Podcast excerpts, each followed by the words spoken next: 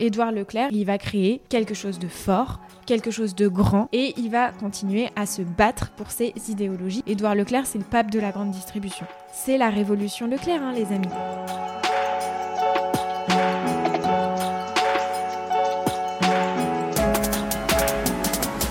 Aujourd'hui, les amis, je vais vous parler du pape de la grande distribution. J'ai nommé Édouard Leclerc. Alors, Édouard Leclerc, vous le voyez de partout. En tout cas, le nom Leclerc, ne me dites pas que vous connaissez quand même pas les enseignes Leclerc. Impossible, euh, ça fait partie de l'histoire de la grande distribution. Et au-delà de ça, aujourd'hui, Leclerc est leader de la grande distribution en France et grappille, vient grappiller petit à petit des parts de marché à l'ensemble de la grande distribution.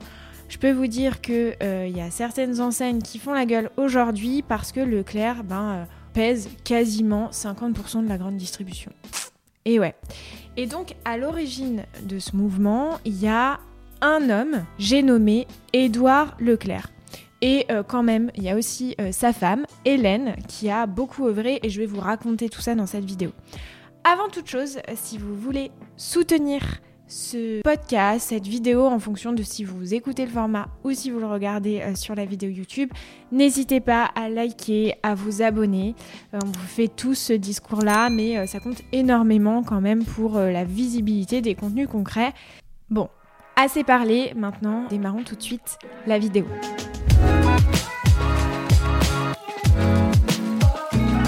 Édouard Leclerc est né le 20 novembre 1926 à Landerneau dans le Finistère. Eh bien, ce petit Édouard Leclerc, il est issu d'une énorme famille de 15 enfants.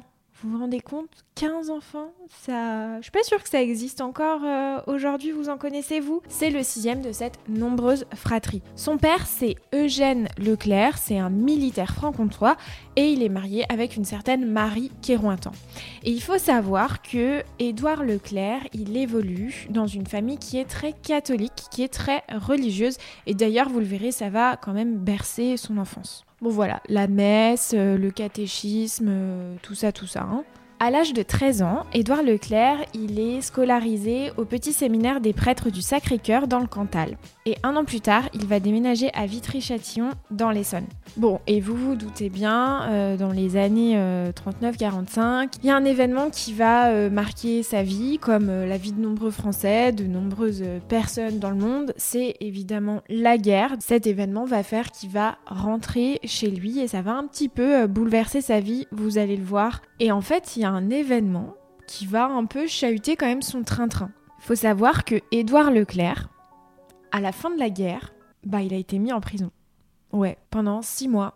Et pourquoi il a été mis en prison, Édouard Leclerc? Ben, Tout simplement parce qu'on l'accusait d'avoir donné des noms aux commandos de Landerneau, et euh, notamment le nom de celui de François Péjean, qui a été arrêté, torturé euh, par les Allemands et fusillé en mai 44. Et un an plus tard, c'est la libération pour lui. Il sort de prison, la justice euh, le dédouane de toutes ses accusations.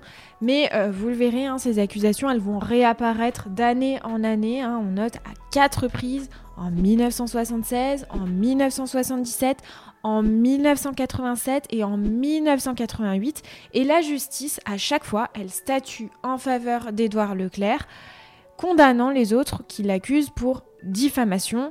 Et tant mieux, hein, il retournera jamais en prison. Et à chaque fois, on essaye de repousser quand même euh, cette affaire parce qu'il a quand même fait euh, euh, six mois de prison et à chaque fois, ben, la justice le dédouane. Bref, petite parenthèse qui a toute son importance quand même. Mais revenons à nos moutons. À l'âge de 20 ans, il poursuit sa formation religieuse et un an plus tard, il étudiera la philosophie au scolaria d'Uriage qui est dédié par des pères du Sacré-Cœur.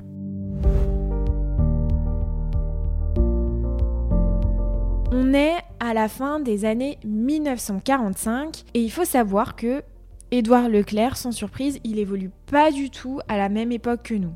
Aujourd'hui, nous, on est plutôt dans des crises euh, euh, sociales, mais aussi environnementales. Lui, il est à l'après-guerre, donc les préoccupations sont tout autres et Souvent, je pense que c'est important de se remettre en tête euh, dans quelle époque ont vécu nos ancêtres pour comprendre justement les choix euh, qui ont motivé justement la société d'aujourd'hui. Lui, il vit dans une ère où euh, il y a des famines, on se questionne beaucoup sur l'approvisionnement des matières premières pour nourrir toute la population française et c'est assez compliqué et ces questions-là reviennent extrêmement régulièrement dans la société de l'époque. Et justement, le jeune Édouard Leclerc bah lui aussi se questionne énormément sur le rôle de l'Église pour nourrir la population et soutenir la population dans ce contexte. Eh bien l'Église, à cette époque, selon lui, elle a un rôle super limité, quoi. Elle aide pas beaucoup, hein, la population. Non. Donc lui, Édouard Leclerc, il se retrousse les manches et il essaye sincèrement de réfléchir à comment bah, on peut se sortir de, de cette situation. Et ce qu'il dit, c'est il faut créer des entreprises rentables, durables, en s'intégrant dans l'économie et dont le but soit d'améliorer le sort de tous. C'est profond, hein et euh, je pense que bah, ça pourrait totalement s'appliquer à nos entreprises, nos économies aussi euh, d'aujourd'hui. Bref, je vais vous raconter une petite anecdote euh, à ce propos de, de ce qui se passe dans sa vie à ce moment-là. Un jour, il écrit une dissertation et je vais vous la lire. Il dit notamment, dans celle-ci, Le fait social n'existe pas à l'état pur. Il se rencontre avec le fait économique, est conditionné par lui. L'action sociale doit être rentable et pour cela se servir du commerce. Et à l'époque, ben, c'est un père hein, qui corrige sa copie, il la relit plusieurs fois et il se dit non mais c'est quoi ça? C'est ridicule comme, euh, idée, c'est complètement à l'encontre de, nous, euh, ce qu'on pense, quoi. Et du coup, il le sanctionne et il lui met la note de 1 sur 20. Moi, si j'étais à l'époque et je lisais cette copie, euh, je trouverais ça plutôt intéressant, mais bon. Bref, Et euh, il faut dire aussi qu'à l'époque, le corps professoral commence à se poser pas mal de questions par rapport à ce jeune Édouard Leclerc en se disant mais il y, a, quelque chose qui cloche chez ce gamin, il réfléchit pas comme les autres et puis il est un peu trop non conformiste et bon, il a rien à faire dans l'église quoi. Bon, vous vous en doutez, il fera pas long feu à Uriage. Et puis, euh, il a quand même envie de défendre ses idées, même s'il a des euh, détracteurs. Il va commencer à faire des conférences, présenter ses idées. Mais à l'époque, ben, on le regarde un peu, euh, mais c'est qui ce petit jeune qui sort de nulle part, qui défend des idéologies qui n'existent pas aujourd'hui? Il est un peu décrédibilisé aux yeux des adultes mais euh, il va pas s'arrêter là et il va continuer à se battre pour ses idéologies et plus tard les mettre en place, vous le verrez. Et en 1948, il va faire une rencontre qui va profondément marquer sa vie. C'est celle d'Hélène et euh, on dit souvent euh, que derrière un grand homme, il y a toujours une femme qui se cache et franchement, cette femme va énormément l'aider pour euh, concrétiser ses idées. Donc il tombe amoureux, c'est vraiment la femme de sa vie. En fait, ils s'étaient déjà rencontrés dans la cour de l'école il y a un long moment déjà, dans leur village respectif à l'âge de 4 ans. Et c'est seulement des années plus tard qu'ils se revoient, qui tombent fous amoureux l'un de l'autre, et puis ce sera vraiment des partenaires de vie, et ils vont fonder une grande famille, et notamment ils mettront naissance à Michel-Édouard Leclerc, que vous voyez de partout dans les médias Et justement, je vous le disais tout à l'heure, Hélène, elle a un rôle fondamental dans euh, l'évolution d'Édouard Leclerc et notamment, elle l'encourage à l'époque à quitter l'Église pour euh, mettre en place ses idéologies et l'accompagner là-dedans. C'est quand même quelque chose, vous vous rendez compte, à l'époque, Édouard Leclerc, il évolue dans une famille extrêmement catholique. Il a euh, une éducation autour de cette idéologie, autour de cette religion. Et il rencontre une femme qui le pousse justement à sortir de ça. Et il va le faire. Et il va le faire. Il va totalement rompre avec tout ça pour mettre en place un nouveau modèle de société. Donc à l'âge de 20 ans, il va le faire. Il va créer quelque chose de fort, quelque chose de grand et quelque chose qui perdure encore aujourd'hui. Ben, c'est la révolution Leclerc, hein, les amis.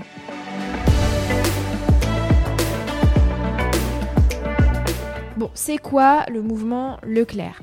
Eh bien, Édouard Leclerc, à l'époque, il prône la suppression non seulement des intermédiaires entre le producteur et le consommateur, mais aussi des marges correspondantes.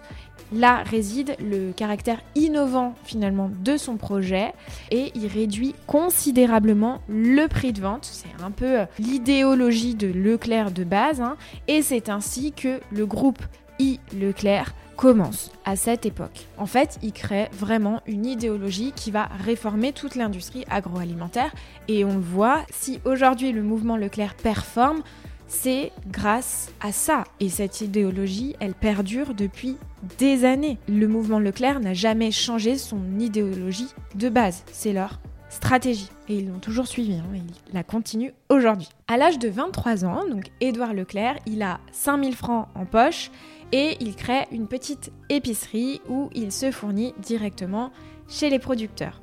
Donc il court-circuite tous les intermédiaires et il fait baisser considérablement les prix. Il s'attaque un peu à tous les produits. Hein. Il commence par euh, des galettes, ensuite il commercialise de l'huile, du sucre, de la farine et petit à petit cette toute petite épicerie va commencer à grossir et à se diversifier en termes de produits. Donc à l'époque, euh, Édouard Leclerc, il part avec sa petite camionnette, il va rencontrer les producteurs, il va se fournir auprès de tous les producteurs de la région pour justement alimenter sa petite épicerie et il est accompagné au quotidien par sa dulcinée Hélène. Donc on raconte à l'époque que le premier magasin Leclerc, ça ressemble à une petite maison euh, rectangulaire avec un étage. La particularité de cette boutique, c'est qu'à même le sol, il y a les cartons qui sont euh, posés avec euh, les produits qui sont entreposés à l'intérieur et on propose déjà des prix à 25 voire 30% moins chers que toutes les épiceries euh, du coin. Donc du coup, ben, forcément, ça fait, parler. Hein. D'ailleurs, ça me fait un peu penser à une autre enseigne de la grande distribution en termes de, d'entreposage et de merchandising. Vous, vous voyez de laquelle je veux parler?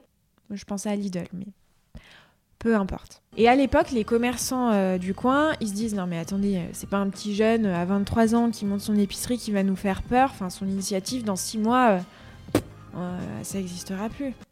Bah, ils se mettent le doigt dans l'œil. Et à l'époque, bah, il y a déjà une petite organisation qui, se met en place hein, dans le couple. Donc Hélène, elle prend les commandes et puis Édouard, il livre et il va chercher euh, tous les produits auprès des producteurs. Et eh bien figurez-vous euh, que cette euh, initiative, bah, elle va considérablement se développer. Le chiffre d'affaires de cette initiative bondit de 4 millions d'euros à 26 millions. Donc tous les commerçants là qui se moquaient de lui et qui pensaient que c'était une petite initiative, ben commencent à avoir un peu les pépettes. Ça leur a cloué littéralement le bec. Et commerce faisant, la concurrence va user de tous les coups pour arrêter euh, l'expansion de Leclerc. Donc il y a des contrôles fiscaux à répétition. Ils ont même tenté que les fabricants de produits arrêtent de livrer Leclerc. Mais tout passe. Donc Édouard Leclerc, il a des bâtons dans les roues pour développer son business. C'est une catastrophe. On l'accuse déjà à l'époque de tuer les petits commerces. Et pourtant, son projet, il est viable, il est hyper intéressant et les consommateurs se ruent dans son épicerie. C'est vraiment euh, la révolution. Ça n'a jamais existé auparavant, ce type de modèle. Pris de colère, Édouard Leclerc, il va se battre contre ses détracteurs et il va aller frapper au préfet pour faire valoir ses droits. Et les amis, il a bien fait parce qu'en 1953, le ministre des Finances et des Affaires économiques fait voter un décret pour justement euh, arrêter les pratiques commerciales restrictives comme le refus de la vente par exemple. C'est interdit. Donc Édouard Leclerc est à l'origine de ça, entre autres, parce que euh, il a justement euh, euh, montrer sa colère à l'époque pour faire arrêter tous ses détracteurs.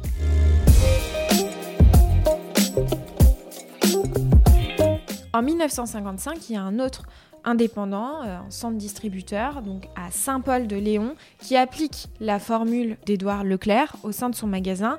Et petit à petit, ça va s'étendre. Il y a de plus en plus de commerçants indépendants qui vont appliquer sa formule. Ça marche, donc tout le monde a envie euh, de développer ce business model. En août 1957, il y a 9 distributeurs Leclerc qui sont tous bretons qui appliquent le modèle Leclerc. Donc on passe d'une petite épicerie à 9 centres Leclerc finalement assez rapidement. Il n'y a ni contrat, ni lien financier entre Édouard Leclerc et ses épiciers du nouveau genre. La seule obligation veut d'utiliser tous les principes commerciaux que Édouard Leclerc a mis en place pour grouper ses achats, notamment à Landerneau. C'est la seule contrainte, mais sinon, il n'y a pas de lien entre Édouard Leclerc et tous ses centres. Voilà, donc tout est basé sur la confiance. On passe d'un magasin à 9 centres Leclerc. Et quelques années plus tard, ça va s'étendre. On passe de 9 centres Leclerc à 14. Niort, Mans, Tarbes.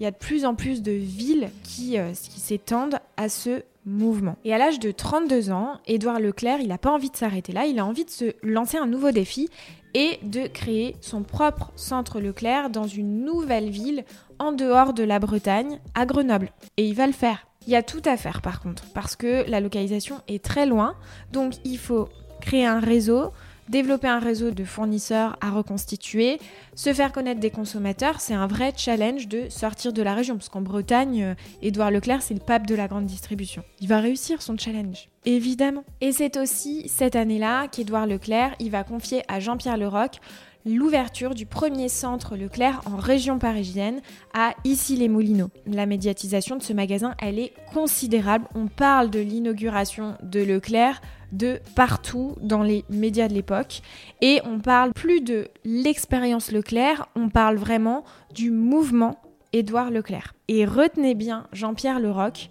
parce que vous le verrez, lui, il sera aussi à l'origine d'un autre type de mouvement. Édouard Leclerc, vous l'avez compris, c'est un homme de conviction qui se bat pour ses idées. Et ses idéologies, il va les faire valoir aussi dans les médias et il va se battre d'un point de vue politique également. Cette même année, à l'âge de 33 ans, il va s'associer avec Max Terek, qui est un des fondateurs de la FNAC, pour justement défendre ses idées et faire en sorte que la distribution de produits de grande consommation aujourd'hui, elle soit basée que sur des circuits courts pour baisser les prix. Vous vous souvenez de tous les détracteurs qu'Édouard Leclerc a eu au début de la création de sa petite épicerie et ben à l'âge de 33 ans, il va prendre sa revanche et il va dénoncer ses rivaux pour des pratiques anticoncurrentielles. Et ça a abouti à la publication de la circulaire Fontanet en mars 1960. C'est un pas en avant important pour assurer cette liberté de concurrence dans le commerce. Bon, Édouard Leclerc aussi, il apporte énormément de soutien aux producteurs, notamment à cette époque, il a apporté son soutien aux producteurs d'artichauts et aux marailleurs, encourageant justement l'ouverture de plusieurs boucheries Édouard Leclerc. Il va aussi soutenir les abattoirs de Saint-Gilles dans les Côtes d'Armor. Initialement, à la base, c'était censé euh, être temporaire, et puis finalement, euh, ça a conduit à ce que le mouvement Leclerc s'implique davantage et bien en fait, l'activité, elle a totalement été reprise par le mouvement Leclerc et ils ont été renommés Kerméné. Bref, tout va bien pour Édouard Leclerc, il soutient ses idées, il développe ses centres, mais vous allez le voir, il va y avoir quelques dissonances au sein du mouvement Leclerc qui vont mener forcément à certains désaccords.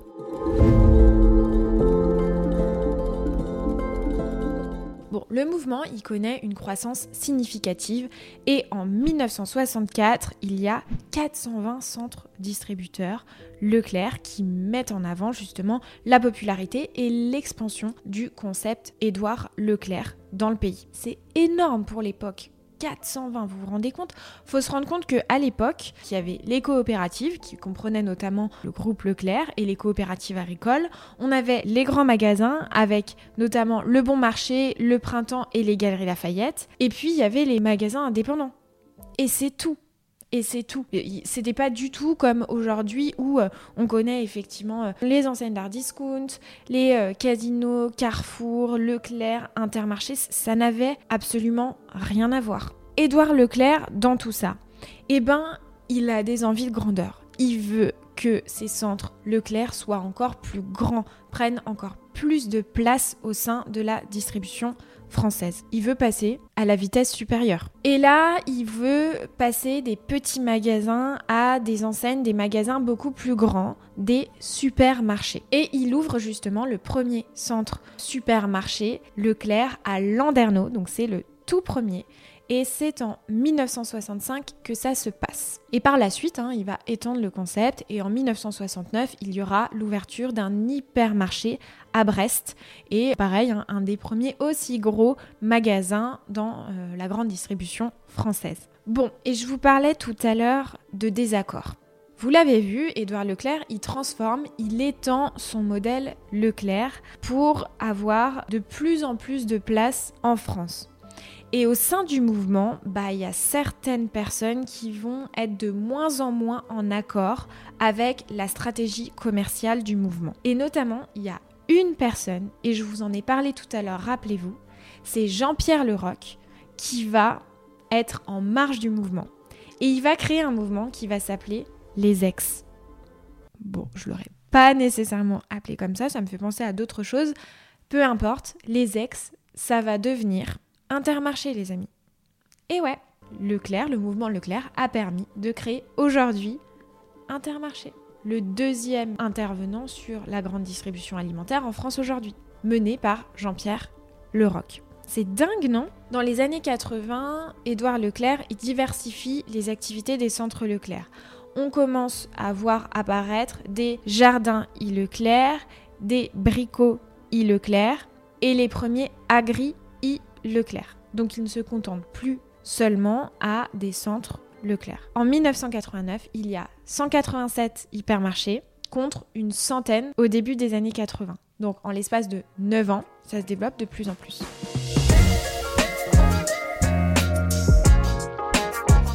À l'âge de 47 ans, il prend de plus en plus de place sur la place médiatique, notamment comme son fils le fait aujourd'hui. Hein, les chiens ne font pas des chats, comme on dit. Et il continue à se battre contre les lois qui visent à réguler l'implantation des grandes surfaces. Il multiplie les conférences pour faire connaître euh, ses idées. Il crée même un magazine qui s'appelle Le Soleil de l'Ouest, qui est diffusé dans euh, la région brestoise. Et il apparaît à la télévision.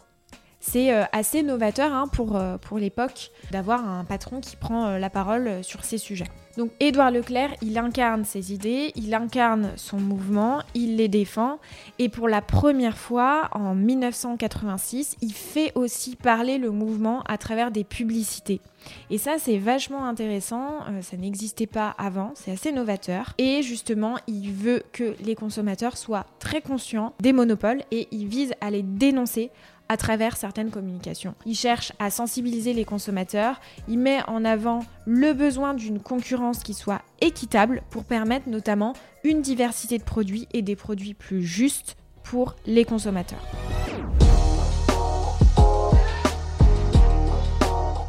En 2005, Édouard Leclerc, il va céder la présidence de la CDLEC à son fils Michel-Édouard Leclerc, qui est coprésident du mouvement depuis 1988. Et le mouvement est alors la première enseigne française de distribution. Bon, il va prendre sa retraite, euh, Édouard Leclerc, quand même, à un moment. Donc, il prend sa retraite hein, dans son manoir à Saint-Divy, près de Landerneau et il va mourir le 17 septembre 2012 à l'âge de 86 ans. Bon voilà, qu'est-ce qu'on en retient de ce euh, cher monsieur Édouard Leclerc? C'est celui qui a créé le mot distribution en France. Donc c'est pas rien. C'est le premier qui a eu l'idée de réduire les intermédiaires entre les distributeurs et les surfaces de vente pour proposer des prix beaucoup plus bas et aujourd'hui on voit que le modèle fonctionne. Alors on peut être pour ou contre, euh, c'est absolument pas le sujet de, cette vidéo. En tout cas, une fois de plus, l'objectif est de vous présenter un homme qui a marqué la grande distribution et l'industrie agroalimentaire en France. Et j'étais ravie de vous le présenter sur Sans filtre ajouté ou sur cette chaîne YouTube. Merci à vous et euh, j'espère que vous ferez vos courses de manière différente en pensant justement à ce grand homme qui a révolutionné l'industrie. À bientôt!